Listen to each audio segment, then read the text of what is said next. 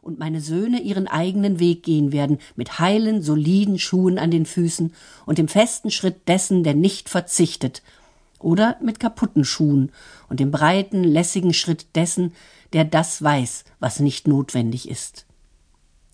Manchmal stiften wir Ehen zwischen meinen Kindern und den Kindern ihres Bruders, des Bruders, der mit Jägerstiefeln auf dem Land durch die Gegend läuft. So unterhalten wir uns bis spät in die Nacht und trinken schwarzen, bitteren Tee. Wir haben eine Matratze und ein Bett, und jeden Abend losen wir aus, wer von uns beiden im Bett schlafen soll. Morgens, wenn wir aufstehen, erwarten uns unsere kaputten Schuhe auf dem Teppich. Meine Freundin sagt zuweilen, sie habe es satt zu arbeiten und würde ihr Leben am liebsten vor die Hunde gehen lassen. Sie würde sich am liebsten in eine Kneipe einschließen, um alle ihre Ersparnisse zu vertrinken, oder sich ins Bett legen und an nichts mehr denken und zulassen, dass sie kommen, um ihr das Gas und das Licht abzustellen, zulassen, dass alles ganz langsam verkommt. Sie sagt, dass sie es tun wird, wenn ich abgereist bin.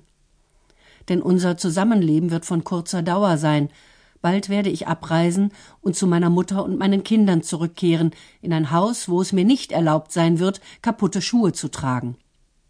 Meine Mutter wird sich meiner annehmen, wird mich daran hindern, Sicherheitsnadeln anstelle von Knöpfen zu verwenden und bis spät in die Nacht zu schreiben.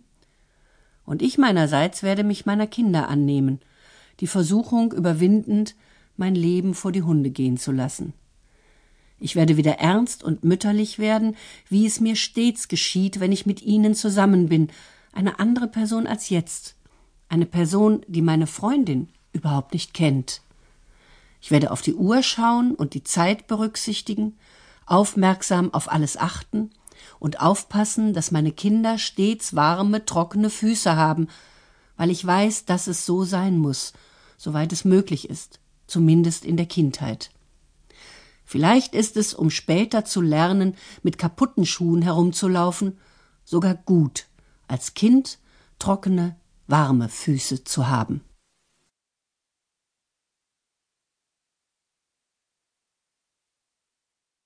Mein Beruf. Mein Beruf ist das Schreiben, und das weiß ich genau und seit langer Zeit. Ich hoffe, man missversteht mich nicht über den Wert dessen, was ich schreiben kann, weiß ich nichts. Ich weiß, dass Schreiben mein Beruf ist. Wenn ich zu schreiben anfange, fühle ich mich außerordentlich wohl und bewege mich in einem Element, das ich, so scheint mir, außerordentlich gut kenne. Ich benutze Werkzeuge, die mir bekannt und vertraut sind, und fühle sie fest in meiner Hand liegen. Wenn ich irgendetwas anderes tue, wenn ich eine Fremdsprache erlerne, wenn ich versuche, Geschichte oder Geographie oder Stenographie zu lernen oder versuche, vor Publikum zu sprechen oder zu stricken oder zu reisen, leide ich und frage mich ständig, wie die anderen eben diese Dinge machen. Es kommt mir immer so vor, als müsse es eine richtige Art und Weise geben, diese Dinge zu machen, die den anderen geläufig und mir unbekannt ist. Und es kommt mir vor, als sei ich taub und blind und tief innerlich empfinde ich etwas wie Ekel. Wenn ich dagegen schreibe, denke ich nie, dass es vielleicht eine richtigere Art und Weise gibt, derer sich die anderen Schriftsteller bedienen. Es ist mir ganz gleich, wie die anderen Schriftsteller es machen. Verstehen wir uns recht. Ich kann nur Geschichten schreiben.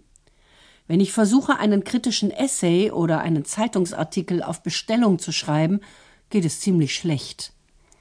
Was ich dann schreibe, muss ich mir mühsam wie außerhalb meiner selbst zusammensuchen. Ich kann es ein bisschen besser als eine Fremdsprache lernen oder vor Publikum sprechen, aber nur ein bisschen. Und ich habe immer den Eindruck, den Nächsten zu betrügen mit geborgten oder hier und da gestohlenen Wörtern. Und ich leide und fühle mich im Exil. Schreibe ich aber Geschichten, bewege ich mich wie einer, der sich in seiner Heimat aufhält, auf den Straßen, die er von klein an kennt, zwischen den Mauern und Bäumen, die seine sind. Mein Beruf ist, Geschichten zu schreiben, erfundene Dinge oder Dinge aus meinem Leben, an die ich mich erinnere, aber jedenfalls Geschichten und Dinge, bei denen nicht Bildung, sondern nur Gedächtnis und Fantasie eine Rolle spielen. Das ist mein Beruf, und ich werde ihn bis zu meinem Tod ausüben. Ich bin sehr zufrieden mit diesem Beruf und würde ihn um nichts auf der Welt wechseln. Dass es mein Beruf ist, habe ich vor sehr langer Zeit begriffen. Zwischen meinem fünften